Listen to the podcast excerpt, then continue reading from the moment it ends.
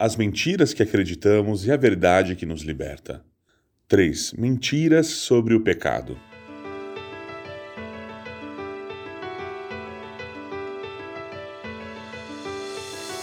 No Antigo Testamento, vemos que os povos tinham um processo para pagar seus pecados que envolvia sacrifício de animais. Um animal perfeito, o melhor, era escolhido e sacrificado como pagamento pelos pecados daquela família.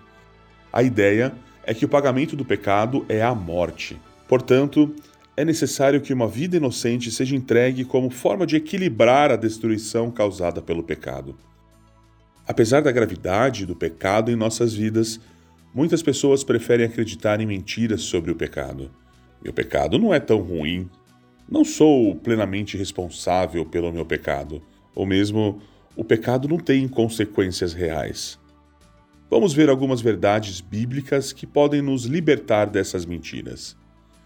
Mas agora se manifestou uma justiça que provém de Deus, independente da lei da qual testemunham a lei e os profetas. Justiça de Deus mediante a fé em Jesus Cristo para todos os que creem.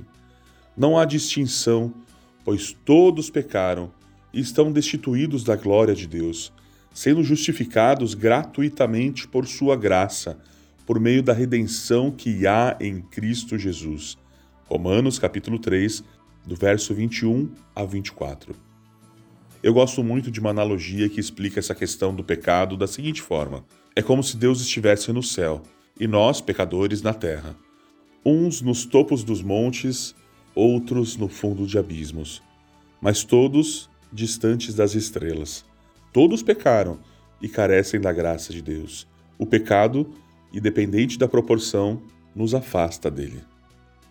Não se deixem enganar, de Deus não se zomba pois que o homem semear, isso também colherá.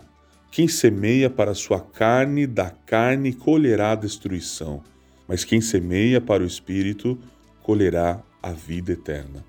Gálatas capítulo 6, versos 7 e 8. As escolhas que fazemos têm consequências. Só podemos colher aquilo que plantamos. Uma vez que podemos escolher, a responsabilidade sobre os nossos pecados é exclusivamente nossa. Mas há salvação para o pecador. Em João capítulo 14, verso 6, Jesus afirma: Eu sou o caminho, a verdade e a vida. Ninguém vem ao Pai a não ser por mim. Ele é a verdade que nos liberta do pecado. Jesus é o Cordeiro de Deus que tira o pecado do mundo. Deus enviou o seu Filho amado para morrer na cruz por nós pagando todos os nossos pecados, passado, presente e futuro. Jesus é a nossa conexão com Deus. Contudo, algumas pessoas se apegam a mentiras sobre a relação do pecado com o perdão que recebemos de Deus através do sacrifício de Cristo. Elas acreditam o que fizeram é grave demais, grande demais para serem perdoadas, ou mesmo que não conseguirão viver livres do pecado em sua jornada com Deus. Como é feliz aquele que tem suas transgressões perdoadas e seus pecados apagados. Como é feliz aquele a quem o Senhor não atribui culpa e em quem não há hipocrisia.